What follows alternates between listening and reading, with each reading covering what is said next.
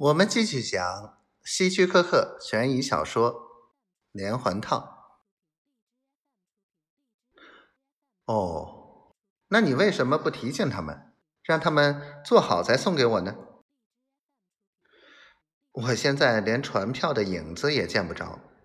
你不是说让莎莉负责收集，直接送给你批阅吗？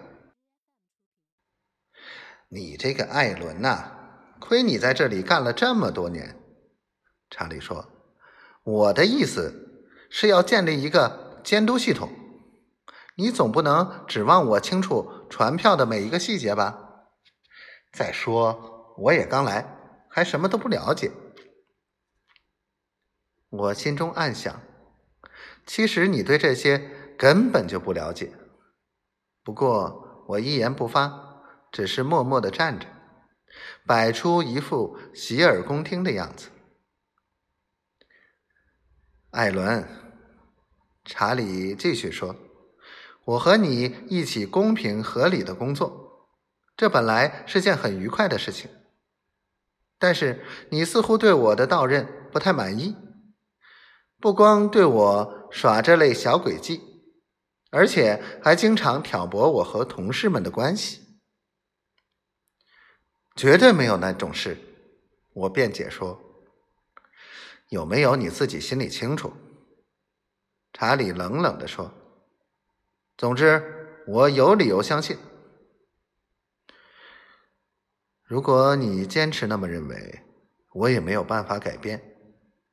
我说。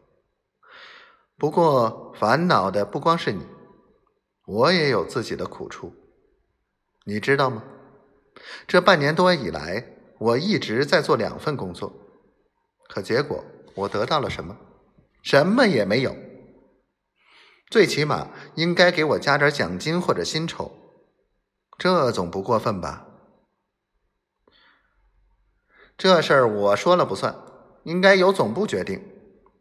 查理表情严肃的看着我，一字一顿的说。总部管那么大摊子，他们也需要有人提醒啊。我说，我有点恨自己，怎么这么不走运？实际上，我真的期待获得分部主任的职位，而且我也确实需要钱。我可以提醒，但结果如何，我可没把握。查理说。艾伦，有些话我本不想说，不过今天我想告诉你，主任这个位子空缺了这么久，其实就是给你机会，让你去证明自己的才干。但遗憾的是，你没有抓住。